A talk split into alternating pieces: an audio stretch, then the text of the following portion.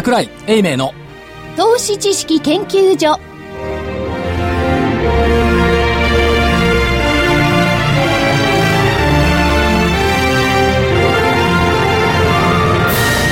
皆さんこんにちは。こんにちは。桜井英明の投資知識研究所の時間です。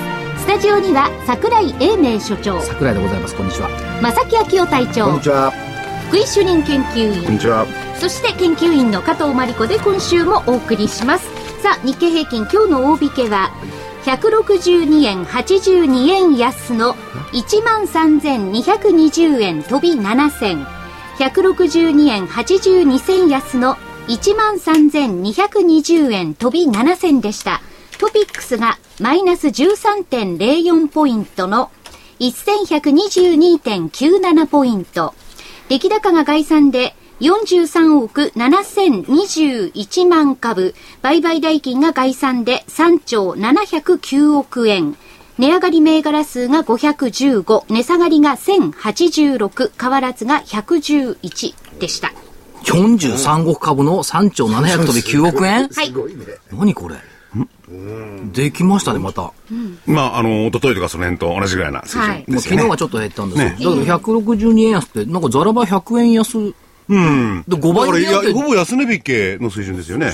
そうですね。えっと、安値が1万3200円。200円ですから。だって変わらず水準まで瞬間あったでしょそう、ありました、トピックスは若干プラスまでありましたありましたね、うん。ということでまあ先週言うの忘れてたんですけど、た。はい。はい。4月17日って下げの得意日だったんですよはい。で昨日の日経平均ってプラスでしょ？昨日プラスで。下げの得意日じゃなかったんですけど、はいニューヨークダウはやっぱり下げの得意日でね。だから4月17日下げの得意日で昨日下げてきたと思えば、別に対して驚くこともないし、っていうことでいいんじゃないですか？このその下げの特日っていうのは、どこの国でも適用しちゃうわけですか？都合よく。あの、証券市場はね、都合いいように全部使うから、解釈するんですかだから東京が下げてたら、ほら、下げの得意日でしょって言って、でもニューヨークが下げてたから、やっぱり下げの得意日。いいですね、そういうのは。明るくて。明るくはないですけど。まあ、ただ、1万3220円でしょ、はい。今月のだって、1日って1万2135円よ。まだ1000円下ですよ。はい。4そうですね月もまあ陽線でしょ。だからまあ別にそんな驚くことないし、やっぱり43億株の3兆円できてるっていうこのエネルギーがあることがやっぱりすごいなと。あとね、びっくりしたのは今日発表になってたのが、最低取引の改ざん売り算。はい。先週の発表、先週末の最低改ざんは5318億円も増えました。S q があったとはいえ。で3兆6740億円。ごい。これすごいっすよ。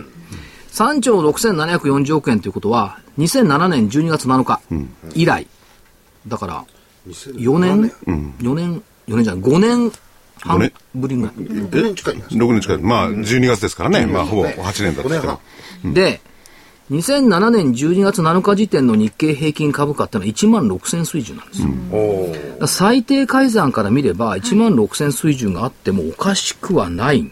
なんかあの、予想数字が随分皆さん修正してきてるじゃないですか。、ねいつの間にかね、いついいつの間にかみんなずずるくね、目標株価上げてきていて、大和1万6800円、野村1万6000円、日光ささやかに1万5500円、ゴールドマン、あのゴールドマンでさ、1万6000円、パリバ1万5000円、言っていい？弱気のメリル。あはい、どうぞ。メリル25年のお父さんの前で言いますけど、あどうぞ。はい。1万3400円だ。ちょっと待って、1万3400円ってさ、もう、もうあとこれ200メリルやる気あんの？ないでしょう。な、言ってあげて。いやいやいやいやいやもうバジェット終わったのか。いやストラテジストの見解ですから。でも、もうちょっとどうにかしたらこれどうなんで、まあこれまあ一応1年後のね、ほぼ1年後、12ヶ月後の、あるいは今年の年末の予想がこの水準。はい。だからメリルは今年は相場がないわけ？いやいや、そんなことはないでしょうけど。下げて上がるのかもしれないです。でも証券会ってずるいよね。自分がさ、間違って、あのーちょっと低い見通しを出して、はい現実が上がってきちゃったら、何にも言わないでしょ？引き上げたとも何も。静かに勝手に上げてんだよ。1万6千円。で、今の最低改ざんの話に戻すと、えーっと、3兆6740億円の2007年12月の水準が1万6000なんだから、日経平均の方が3000円ほどちょっと下回っている。っていうところですよね。それよりももっとすごいのは、はい。最低売り算なんで気にしたことないでしょ？ないですね。普段ゼロとかさ、ね20億とか50億としかないんだから、先々週の最低売り算って200億だったんですよ。200億ならまあ普通なんですけども、ちょっと増えたかなと思っていたら、先週948億円増えた。売り算がね売り、算が？1156億円あるのよ。これって多分ね、5年ぶりぐらいじゃない？過去ね、10年近くの中のね、えっと、最低売り算のピークって2500億ぐらいだと思う。おー1156億ってこれ結構な数字なんですよ。で、これって最、まあ、時々間違える人いるんですけど、最低売り算っていうのは、現物売りの先物買いなんですよね。んだから、これ解消しようとすると、先物売りの現物買いになるじゃん。所長これ足足し算誰か間違ったとかって今回ないでしょうね。これね、前回改ざんの方であったじゃないですか。あれは東証が間違えた。あ、そうですか。でも今回これも東証発表ですからね。私が計算したわけじゃないから。はもしもご心配でしたら、今日の日経新聞の、はいえー各証券会、あの、ポジション動向っていうのが載ってますから、はいそれをご覧いただくと金額ベースのところが1156億円になってますから、はいご確認いただければ。あわかりました。まあ、それで現物買いってことですよね、基本的にはね。そう、だからこれは、だか先ら、しまあ、信用の売り算とはちょっと違うんですけども、現物買って先物の動きに将来はこれなってくるはず。だからもうちょっと積み上がってくれてもいいかな。でもまあ、その最低っていうのはね、さ差が広広ければ広いほど、いずれにしろ、どっちに動こうが儲かるわけですからね。そう。まあ、だ基本的にはゼロサムなんですよ。ゼロサムですよねうん基本的にはゼロサムなんですけどだけど、妙に日経平均株価は最低改ざんの推移とリンクする傾向が多くて、あの、関与の度合いが90%以上あるっていうのがね、ニューヨークダウよりも影響度合い強いのよ。最低を見ていた方が分かりやすい。だから、売り算の1156億ってこれ気にかかるんですよ。どういう日記で切りかかってどうなるんですかね、これが。だから、えっ、と、現物売って先物買ってるから先物割安なんだよね。それ、だから時々逆剤の時あるでしょ。おかしいなと思って。いや、ニューヨークっていうか、シカゴの方なんか逆座が結構多くてね、そう調整しようとしてあっちが動くんですよね。そう。なのこれは難しい動きだよな。まあ、だからこれはちょっと、あの、気になるところ。誰も言わないからね、こういうの。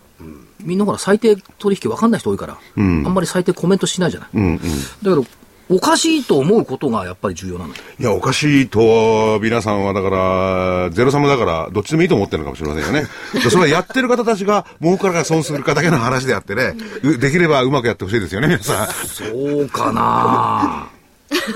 そうかな？まあでもね、最低取引がそういう状況になってきてるっていうのがね、一つの大きなポイントでありますね。あと、今日まあ全体は126円162円安。下げてますけど、今日ね、実はみそう見ててね、えっ、と、1時半ぐらいまでちょっと見てたんですけども、そんな下がってるイメージを実は受けなかったっていうのは、中小型がしっかりしてるでしょ。うん。ところがですね、中型がマイナス15.58なんですよ。だからここが下げてきあますよね。の小型はマイナス。業種別指数ですね。はい。うんただしそれは東証一部でしょ、うん。そうじゃなくて、じゃなくて。あのジャスダックだとか、マザーズだとか、えーセクターでいくと、まあ、ハイテク含めて、えーバイオも含めて、あのー新興市場がね、とても元気だなというイメージを持って見てはいたんですよ。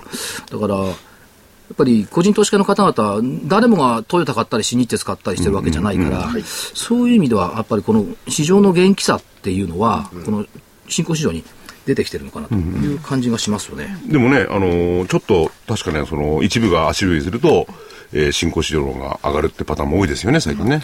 それだってね、その企業の成長性っていうことを考えたら、じゃあ新日鉄がここからね、5倍、10倍の会社になるかってならないでしょ。業績がよ。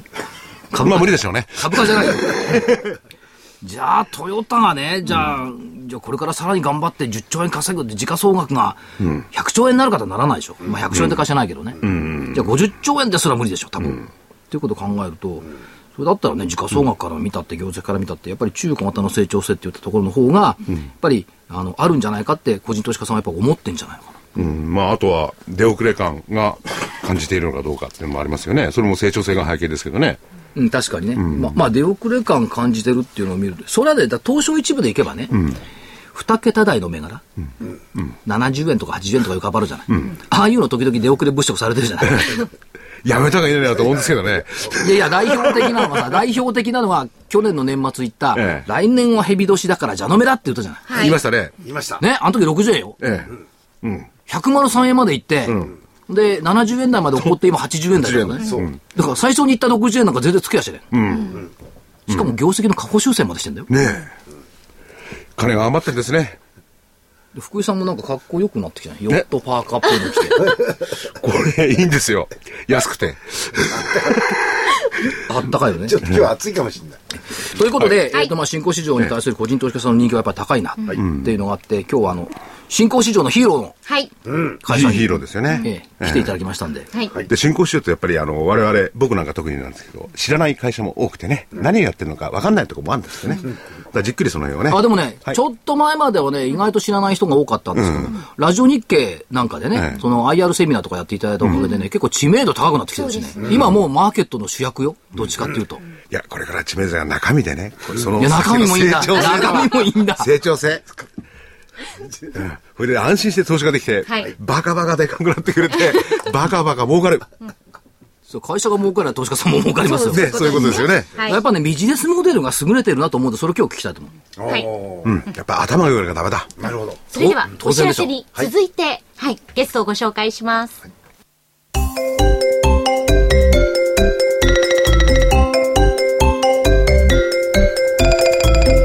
ノキャリアの新しいタイプの美容液、エクラフチュール W。お客様感謝セールのお知らせです。通常13,650円のエクラフチュール W を4月から6月のお客様感謝セール期間中にお求めいただきますと、通常よりなんと30%もお安い9555円でお届けします。それだけではありません。3本まとめてご購入の方には、3本ごとに1本プレゼント。3本分のお値段で4本ゲットできますよ。エクラフチュール W のお求めは、ラジオ日経事業部03-3583-8300まで。なお、ラジオ日経でのエクラフチュール W の販売は、6月いっぱいで終了させていただきます。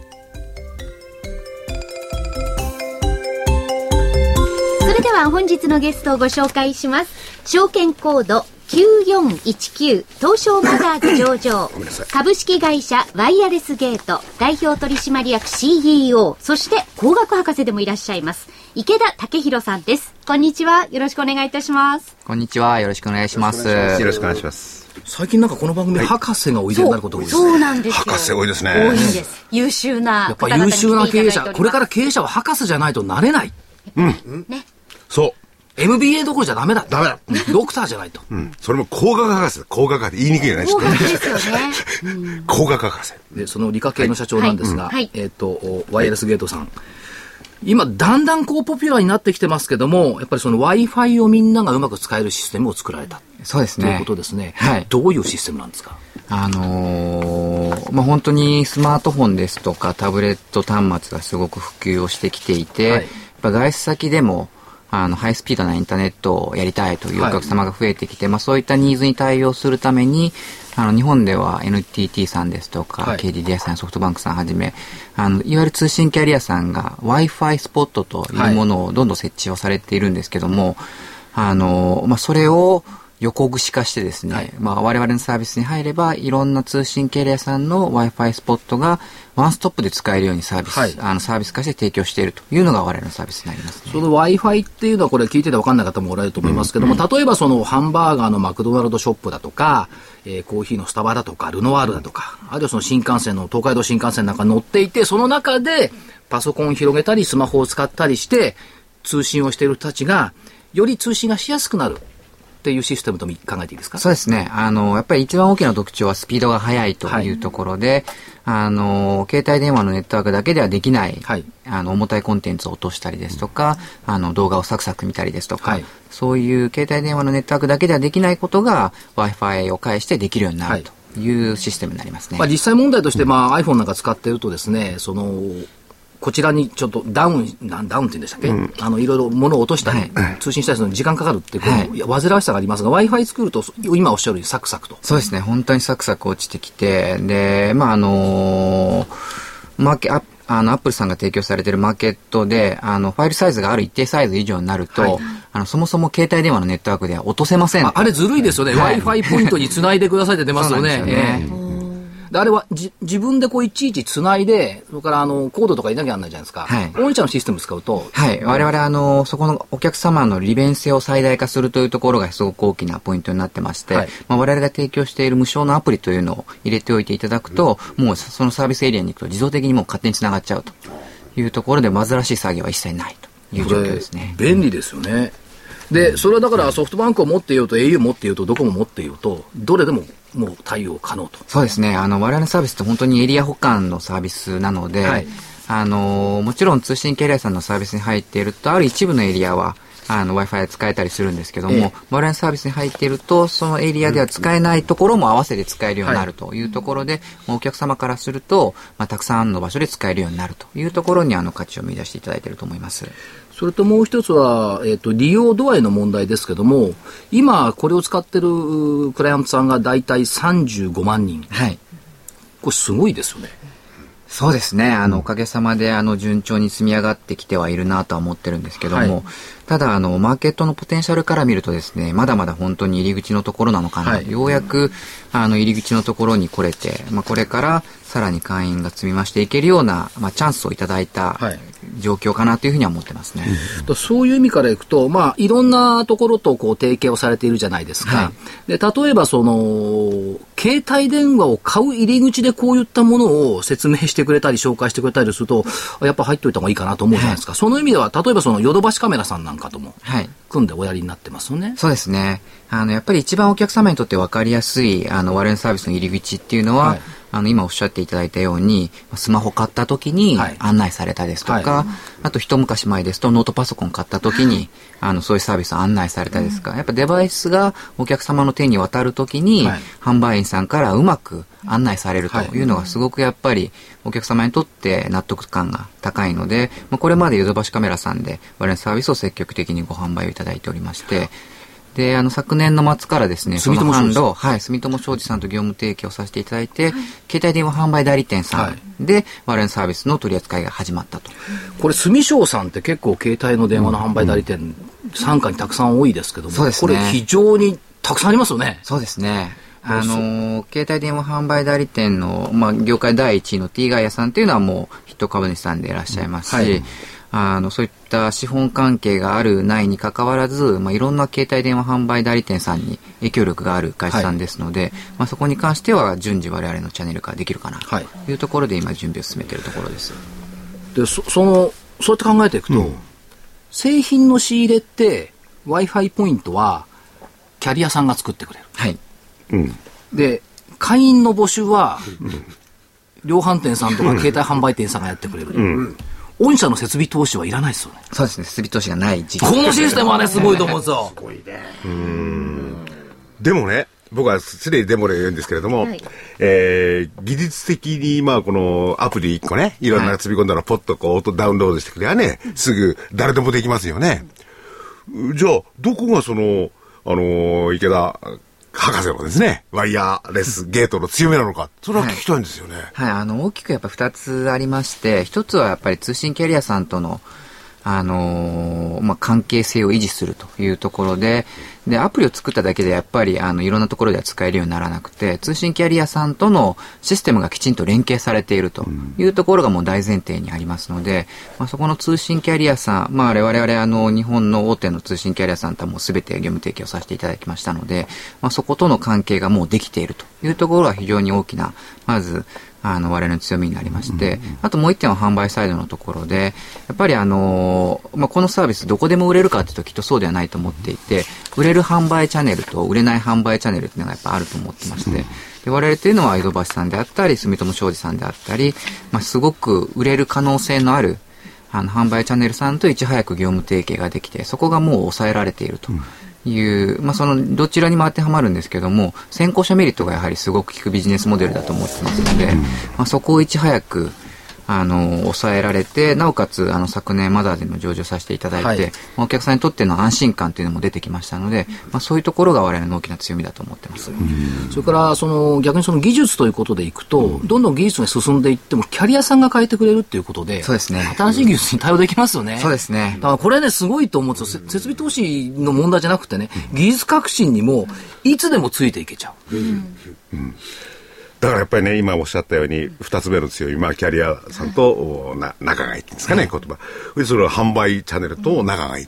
その二つを抑えちゃったら、他の方も参入できないし、これは、この、失礼な、あれ、左打ちはですよね。ストレートな。他の方はね、これだけのとこ入ってこようと思わないですよね。そうですね。まあ、社長自身は左打ちはとは言えないでしょうけど。左打ちはっていうより、何が一番すごいって、もうモデルもすごいんですけど、ついこの間まで、社員数10名だった。で、いや、これは、この別に馬鹿にして笑ってるわけじゃなくてね、はい、これからの話を聞くて笑いが思わず出てきちゃった、ね、どうぞ。で、最近1名採用された。はい。うん。1名採用しちゃったんですよ。1人も増えちゃったね。うん、11人。10人が11人もなっちゃった。サッカーがやっとできるようになった。あ、そうだ。ラグビーできないんだから。うん。まだできないです、ね。そう。アルバイトの方入れても12人。うん。で、それで売上と利益が。それでですよ。売上今期見通し、えー、24年12月期ですね。うん、売上70億。うん11人前前期は売上55億でしたが、今期70億見通し。27.6%増。営業利益8億。34.1%増。社員11人。当期純利益4億6300万円の見通し9.4%増。社員11人だから売上単純計算したら、すごいよな。1人7億弱いや、単純計算、うん、単純計算ね。はい。稼稼がない人もいると思いますから、うん、事務の人もね、それは別にして。うん、これすごいですよね。ありがとうございます。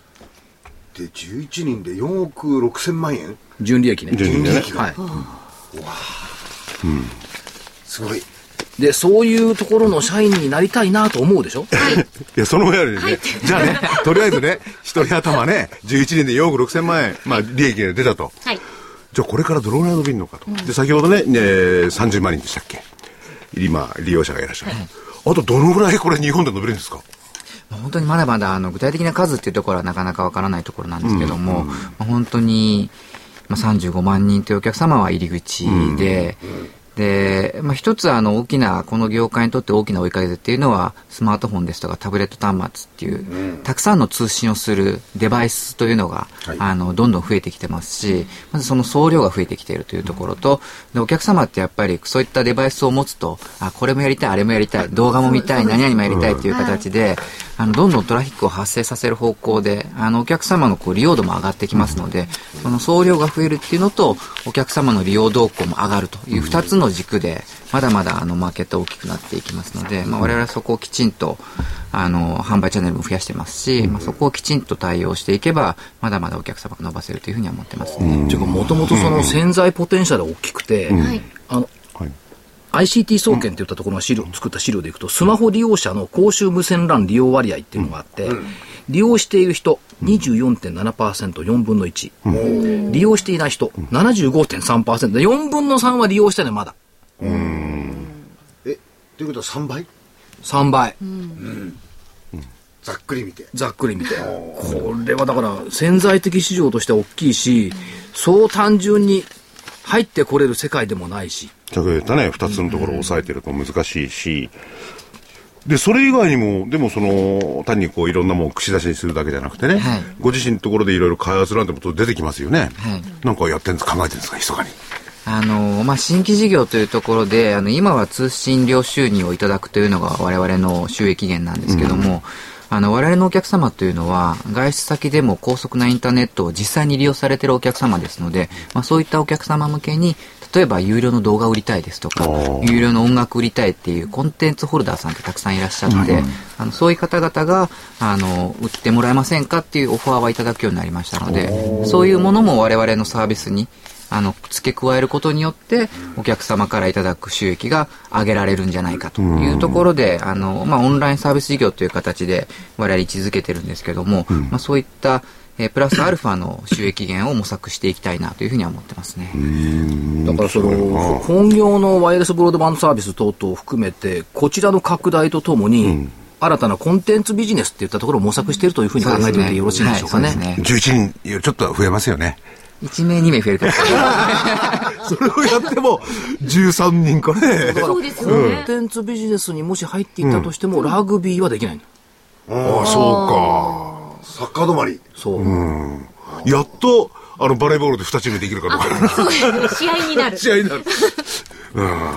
でも、はい、もともと創業の頃は、うん二人で回してたんですもんね。そうですね。あの、2名で創業して、二人で、まあ、通信キャリアさんの接触であったり、はい、販売チャンネルさんの開拓であったりというところを、あの、やってきまして、まあ、やっぱり上場するということにあたっては、管理スタッフを充実させないといけないですとか、あとは、まあ、あの、俗人的にならないようにというところで、あの、きちんと、あの、業務をマニュアル化して、あの、何かあった時も、あの、大体スタッフが対応できるようにという体制を取りましたので、まあ、それで、あの、ちょっと社員が膨らんじゃって、今は、膨らんじゃったんですよ、なっちゃった。そうですよ。だって10人を超えてるわけですからね。2人だったのが。ね、すごいですよ。でも最初、お二人で始められた時、いろいろご苦労ありましたですか？そうですね。あの、ただ、あの、やりたい夢っていうのがありましたし、あの、お客様が、あのお客様のニーズがもう顕在化していて、このサービスを作れば、お客様が喜んでいただけるっていうのは分かってましたので、まあ、そういう意味では本当に、あの、やりがいがあって、あの情熱を持って仕事に取り組めた、取り組みましたね。ねえ、そんなの、誰か他の人がちょっと早く気が付いてれば危なかったですよね。そうですね。あの、もう気づきとそれを実現する、うん、あの、プロセスというか、うん、実現できる行動力に尽きると思っていて、ただ逆に言うと、もうそれが、まあ、我々の、我々の会社がやっちゃったので、はい、あの、後発企業さんがやるメリットっていうのはどんどん小さくなってきてると思いますね。だから、あれの幕末の頃にね、明治時代になってから動いたって、ダメだったわけでしょ、幕末の頃に動いた人が勝ったわけでしょ、はい、岩崎弥太郎とかさ、そういう、やっぱり時代背景を背にしての先行者、先駆者ということだったんでしょうね。その先駆者の優位性っていうのは、これ、なんかしばらくとかずっと続きそうですね。そうですね、特にあの販売チャンネルサイドのあの先に抑えているっていうところはすごく大きいと思いますので、あの、後発企業さんが帰ってきても、なかなか規模の経済が効くレベルにまでお客さんが持っていけないなと。うん、で逆に、あの、その間に我々時間的な余裕がありますので、うん、まあ、新しい販売チャンネルを先に開拓したりですとか、はい、まあ、より付加価値の高いサービスを投入したりですとか、あの、打つ手がいくらでもありますので、まあ、そこの先行優位性というのは、維持、拡大していくように努力していきたいなと思ってます。しかし社長、社員数、まあ、11名ということを考えていくと、まあ、販売だとか仕入れっていうのは、まあ、他社さんがやってくると考えて、社長が日中やってることっていうのは、やっぱりこう企画立案ということですか？そうですね。やっぱり、あのー、まあ、私だけにとどまらず、はい、あの、全社員が、あの、一番やっぱり、あの、頭を使っている部分っていうのは企画立案で、はい、で、我々の会社の社風というのは、あの、できることは、はい、あの、それが得意な人に任せてしまおうと。なるほど。で、他の人ができないことを立案して、実現化していこうと。まあ、そういうスタッフがおりますので、うんあの、日時、あの、日頃からそういう何か新しいことができないかっていうのをスタッフは考えてますね。でも、それが実現した時の喜びってやっぱすごいでしょうね。これ全社、全社って言ったら11人だからみんなで喜びますよね。そうですね。もう本当にオフィスも小さいところで、あの、みんな見渡せるような環境にありますんで、あの、みんなで共有できると思いますね。はい、しかも、はい、あの、ワイヤレスゲートさんに入社する入り口は狭き門ですが、うん、株主さんは誰でもなれる。もちろんそうですね。はい。そういえば。うん。狭きもんじゃない。いや、それはそれはいいんだけど。えっと、2013年12月期、期末配当実施予定。はい。うん。で、これ、配当成功、今の予定でいくと42%。42%? 配当成功42.1%。いきなりはい。これすごいっすよね。そうですね。あの、配当成功を特に意識しているというわけではないんですけれども、はいはい、あのビジネスモデル上設備投資があの本当にかからないというところと、えー、あのスタッフの固定費もかかりませんので、うん、あの成長今後の成長に向けた内部留保もあの考慮しても、まあ、1株当たり80円の配当は出せると。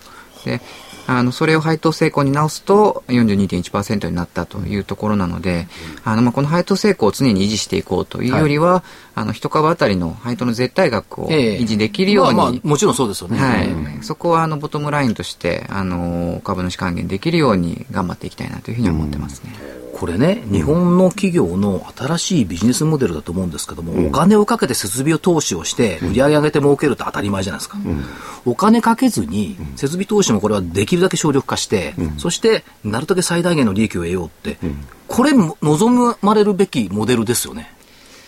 そうですね。ただ、あの、設備投資をしてくださる方がいらっしゃらないと成り立たないモデルですので。まあ確かにそそうです、なので、我々の会社っていうのは本当にあの企画をする会社で、はい、あの、まあ通信キャリアさんであったり、販売パートナーさんのメリットになるような取り組みをやっていくと。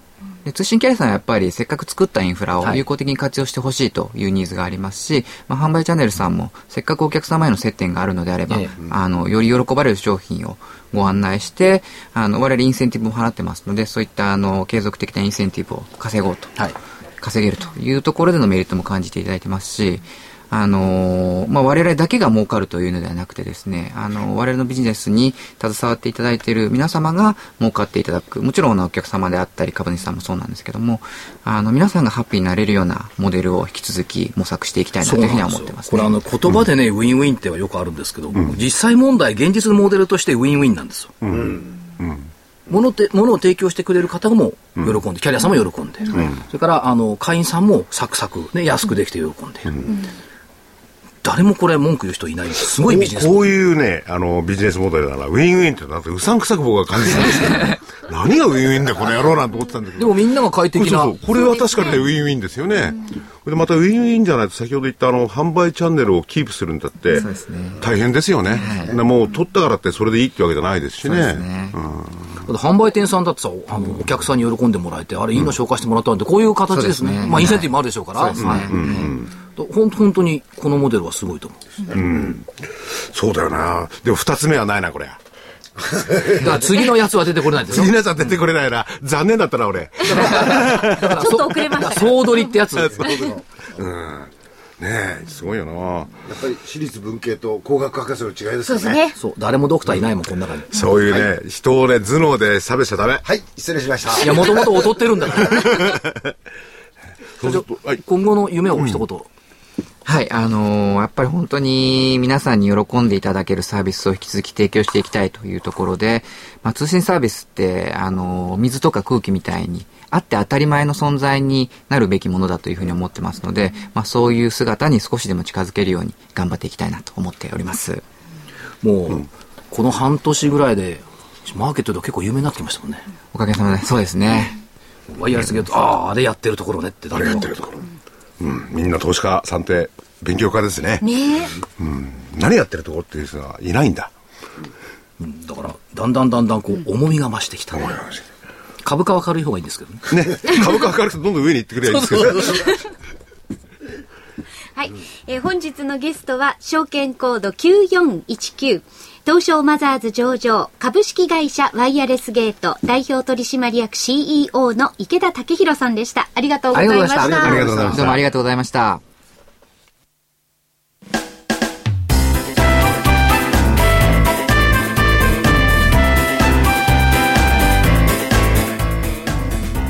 花粉症の皆様に嬉しいお知らせです。花粉症で長年悩んでいた医師が自分のために開発した花粉症対策商品ポレノンは花粉が体の中に入る前にブロックする体にも優しい商品です。ポレノンはペクチンなど自然由来の素材が花粉などの細かい物質を吸着して花粉のアレルゲンの体内への取り込みを防ぎます。薬と違い眠くもならずお仕事車の運転お勉強などもはかどります。ラジオ日経ではポレノン3本セットを9640円でお届けします。それだけではありません。ラジオ日経ではポレノンをお求めいただいた皆様にウイルスなどの侵入を防ぐ高機能マスクをプレゼントしています。ポレノン3本セットに高機能マスクがついてお値段は9640円。送料500円をいただきます。お求めは03-3583-8300ラジオ日経事業部まで。それでは所長、スケジュールからお願いいたします。はい、えーっと、スケジュールはですね、金曜日、明日、千葉のプレミアムアウトレットで、これ先週も言いましたよね。はい世銀と IMF の会合。週末。いいことやりますね。面白いね、これ。言言ってみて面白いんですけど。週末、桜を見る会、新宿御苑。ああ、安倍首相、安倍総理大臣主催って。まだあんの桜？桜ももうないです葉桜。でも桜を見る会をやるらしい。はい。APEC 貿易相会合。はい。上海モーターショー。あんまり関係ないね。22日月曜、コンビニ売上高、アメリカ中古住宅販売、シカゴ連銀全米活動指数。23日火曜日、新築住宅販売、アメリカアメリカ。それから2年国債入札。で、これがどうかな？中国の HSBC 製造業 PMI。これ気にするのかな、来週は。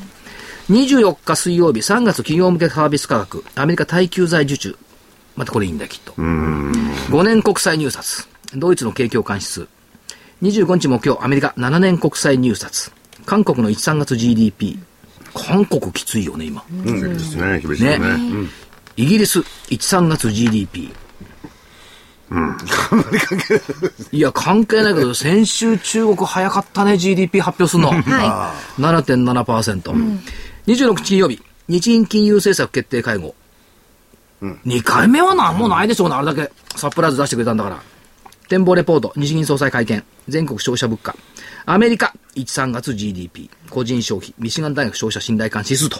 まあ、週末のアメリカ1、3月 GDP に向けて、ああやこうやというのが来週なのかな。という感じがします。株価、来週の見通し。下限1万3000円。変えません。い。はい。あまり超え水準。はい。上限1万3848円。25日線の9%上返り。はい。やっぱり9%抜けないよね。先週は200日線の40%に変えていましたけど、まあ1万3800円レベルといったところで想定をしております。はいなるほどはいでお知らせをはい。えー、まずはですね、投資知識研究所の DVD4 月号。えー、2013年こそ、投資の勝ち組になろうというテーマでお送りしております。えー、4月号は IPO で勝つ。投資の勝ち組になる IPO 絶対法則。IPO 銘柄、あ、銘柄選びの鉄則です。価格は8400円、送料は500円になります。まあ、新規上場ということですね。はい。をテーマです。はいあそうだ今日そういえば北浜さんのねはい。えー DVD と CD が発売はい発売になってます個別銘柄。はいえー北浜さん月間株式高い4月号。まだまだ行くぞ、アベノミクス。今から間に合う資産急拡大期待銘柄特集号。北浜隆一郎厳選の8銘柄に期待大。あの、DVD の方、お8400円、プラス送料500円、CD が7350円、プラス送料500円。えー DVD の方には、あ北浜さんのですね、えー黄金鉄則っていうレジュメがですね、ついています。それは付録ですね。はいえー DVD の方、当然そのチャートなんかも分かって、えー見えてですね、いろいろお分かりやすいということになってます。ぜひお求めください。今日発売です。はい。えーと、それから、えーよろしいう一つ、はい、どうぞ。えー、桜井泉の銘柄バトル5月号です。こちらはアベノミクスの恩恵だけではない。爆投期待の小型、成長、材料株はズバリこれだ。価格は8400円、送料は500円です。えー、それぞれですね、お申し込みは、03-3583-8300、03-3583-8300、ラジオ日経までお願いいたします。ね、アベノミクス、アベノミクスといろい。ろ言われてます。えー国債の方がですね、だいぶ前からも言ってるんですけれども、えーちょっとどういう動きになるかわからない動きになってきてね、えー金利だって、たかあのー債券のですね、はい。上に行ったり下に行ったり、ね。なかなか思うようにいかなくてですね、えー新聞の中でもその辺をついたりなんかしてきてますけれどもね、えーうまくいってくれれば助かるんですが、はい。ちょっとお知らせを。はい、えどうぞ。お願いします。えーっと、3月から本を書いていたんですが、ようやく出来上がりまして、調子にされてね。出来上がったんですけど、はい。結構ね、注文が、本屋さんからの注文がね、はい。集まっていて、すでに、あの、出版元に対する注文はパンク状態。おー、いいじゃないですか。あるんですか？初版がね、8000部なんですけど、すでにパンクしていて2000冊出荷できない状態と聞いてるんですけど、まあ、どこまであとね。どこまで、か？うんわかんないですよねわ。かりませんけどもね。えーっと、待ってたぜ、この瞬間。やっぱり株は儲かる。アスカ出版社から発売になりますので、えー、24日。えー、24日、発売あ来週来週のの水曜日。あ、水曜日です水曜日ね。はい、水曜日。発売予定になりあれ、ますので。これは全国どこでも24日にはならないですか、ね、24日は全国あ、ぜひね、皆さんね、お買い物。いくらですか、これ？1500円だったかおだった。な。あ、火曜日プレゼントしてる。ああ。火曜日の番組で。火曜日の番組では。火曜日の番組で10冊プレゼントやってます。はい思い出した。この番組は、あのー、郵送料も出ないもんで。そうそうそう。向こうで。申し訳ないですが向こうで。じゃあ火曜日の方で。あの、いた、いただけたら、プレゼントしたら火曜日の方に行っていただいて、はいこちらはですね、どちらかというと、書店でお求めいただければという。はい。で、東京地区は先行販売で、大きな本屋さん。はい。では、あの、今日から運び込んでるかもしれません。ほら、そんな早く。あの、大きな本屋さんね、東京地区は。え、今日から並んでるってことですか？並んでるかもしれない。わかんない。あ帰りにちょっと見てみましょうテスト販売っていうのは、首都圏は、東京はやるみたいだから。あ、そうですだかか。らた例えば、その、紀ノ国屋さんとかね、そういうねそういうところにあるかもしれませんね。新宿の全国発売は24日ですね。はい。ぜひね、お求めいただければと思います。はい。私からもお願い申し上げます。1500円。のはず。な、のはず。消費税多分消費税じゃないですかねついてるかどうかわからない。多分消費税ついてたと思います。はいじゃあそれ、ちょっと細かい数字なんですけど、ぜひあの、書店に行ってお聞きいただければ、あるいはあるいは、あの、く詳しくは、飛鳥出版社に聞いていただければ。来週24日ですね。ホームページでも紹介されてましたので。あ、はい、あの、飛鳥出版社。そうそう。はい。あと、アマゾンはもう予約受付中。はい。になってはおります。はい。うん。いいですね。やっぱり株が、何ですか？か株待ってたは儲かるぜ、この瞬間。待ってたぜ、この瞬間。やっぱり株は儲かる。とてもあの、目を引く、ね、うんタイトルね表紙ですし、表紙すごいよタイトルも。もうね表紙もすごいですよ。賑やかな感じ。ベタベタ。あそうギラギラ。本当に、ここまでやるかみたいなギラギラ。あそういや、所長に合ってんじゃないですか？ねえあのね、あのまんま、電車のチラシ広告に使える。うん、そういう感じのイメージでしたね。ついにこの株とか、注目銘柄とかそういうのがいっぱい入ってるいや、ですか？注目銘柄はね、33銘柄と、あと、各文章の中に散りばまってるの。大変ですよ。はいあっちこっち全部チャート使って。おおな何が辛いってね、本って書いた後3週間ぐらいかかるのよ。はい出すまでに。はいこの間にね、株価が結構動いてるのが多いのよ。下に動いてないですよ。上に動いてるの。下に動いてるのはあんまり感心しないですけどうんだからチャートがさ、わずか1週間でずれちゃったとかね。あそれはねまあそれは調整して、えー読んでいただいて、なおかつ、ね、所長が注目するということは、これから先への成長が見込めるような銘柄を選んでるっていうことですからね。大半の銘柄に、あの、社長さんだとか広報部長さんだとか、大課長さんだとかのコメントを入れてありますんで、あ。おーちゃんと取材をされてるということですね。渾身の力を込めて、はい。10日で書きました。でも早いですよね。早いから、真の力 渾渾身の力を込めて10日で書いた。走り続けたわけですね、10日間は。早いのはね、書くのが早いんじゃないの。指を押すのが早いの。あ、キーボード？キーボードが叩くのが早い。そう。みんなほら、人差し指で押人押す人多いでしょ？もう両両手で押してるから、この分だけブ早い。ラインドタッチってことですか、はいおーいやでもこればかりは、1年かけようが100年かけようが、はいね、1日で終わろうが関係ないですからね。中身はね。はい。充実した内容で。でもさ、今。今本屋さんに株の本ないらしいもんね。ないですよ。ままだなだいんですね。ね。だから本屋さん、雑誌とかはね、特集してても出。版社の市場命題は、とにかく4月中に出版できるように書いてくれる。素晴らしいワイヤレスゲートと同じように、先に行ったやつは勝つって言ってたんで先行者ありとく。はい中身じゃないんだ。そんなことはない。そんなことはない。そんなことはないです。中身もしっかりしてないと。そうですそう、皆さんね、塊投資家さんにはほら、ゲラでこれで間違ってねえよなって見てくれてもね。字間違ってねえだろって。俺らゲラの前の段階から見てそうゲラになってなかったね。こんなんで大丈夫やろかみたいな。まあいいんじゃない？なんでということで、まあ4月も間もなく、えーねあっという間にもうね、いうところになってまいりました中旬下旬に差し掛かって。ね、新入社員もだんだんだんだん生意気な顔になってきて、えーせね、小学校なんかも遅刻なんかし始めたりなんかするようなね、新入新入生も。いや、なんかほら、そろそろ部活動なんか決まったとか、そうやってこう、学校生活に慣れてきてるみたいですよ、新入生も。ね。まあしかし、あの、はい国書院の六兵衛さんも、はい、ね動きましたからいよいね。よ動きましたし、消えましたし、はい。何ですかそれ。日経の連載小説。はい。あ、僕読んでないんで。ごめんなさい。ですね。これはね、あれはすごいね。あの場所一箇所で1年続けたっつうのはいね。いや、確保もすごい。うん。面白かったですよ、でも。そう。で、今日から始まったのはですね、ね静岡の。はいはい。次郎長のの娘さん。あ娘娘さんですよね。設定がね40歳になって独身になって男に恋焦がれてるって。焦がれてないじゃないですか。ただ、あの、歌歌っ言ってないよよ。。アンに言った主と思う。人公のこと言ってるんだよ。橋の上から？橋の橋上かの上からら。下こうって人いないよねって探っちゃうみたいな。で、まあちょっと日経新聞も熱くなってきたし、はい3月過ぎてからずっと40、36ページで、そんなに広告主いないのかなと全面広告でカラーが多くなりましたね。すね。多くなりましたね。ねうんということを考えると、ちょっとムードも変わってきた。ね経済は着実に前に行ってるのか。でも26日満月よね。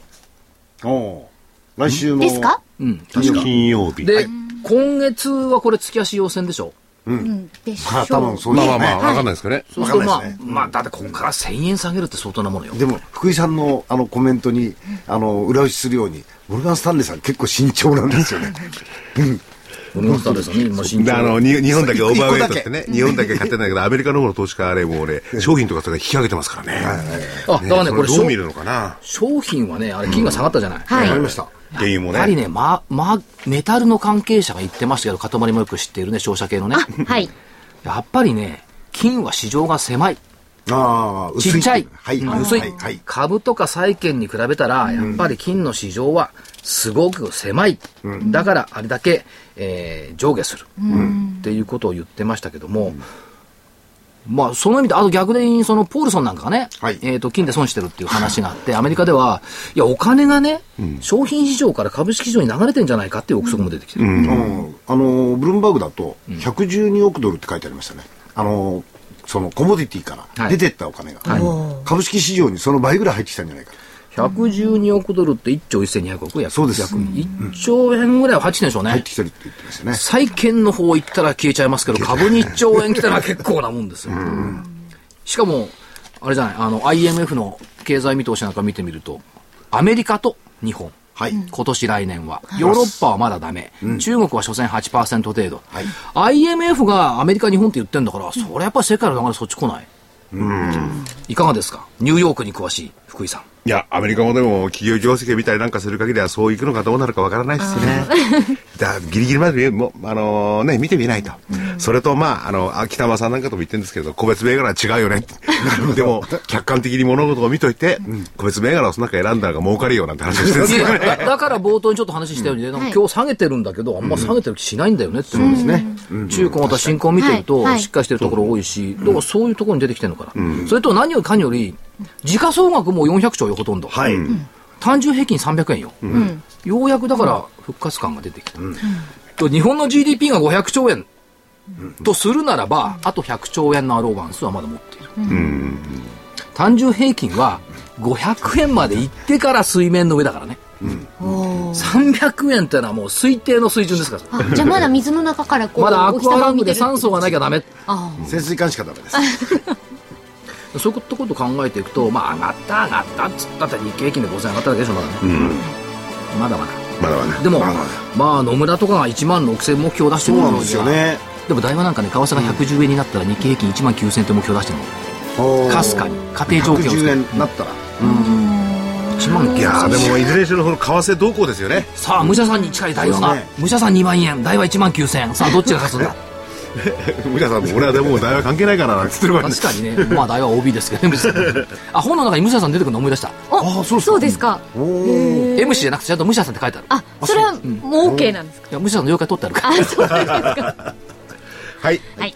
じゃあ本の方は24日？24日発売です。全国発売です、ぜひ皆様お読みください。はい。それでは今週はこの辺で失礼いたします。はい、はい。何か一言ないですか？あ、一言ですか、特にねもう5月以降は全国アンギャに飛びますんで、はい、札幌、沖縄、福岡、皆さんお待ちしている。あ名古屋も待ってください。はい。はい。はい。ぜひね。お近くに、ねはい。いた際にはお本買ってく越しくださいださいということでよろしくお願いします。はい。失礼します。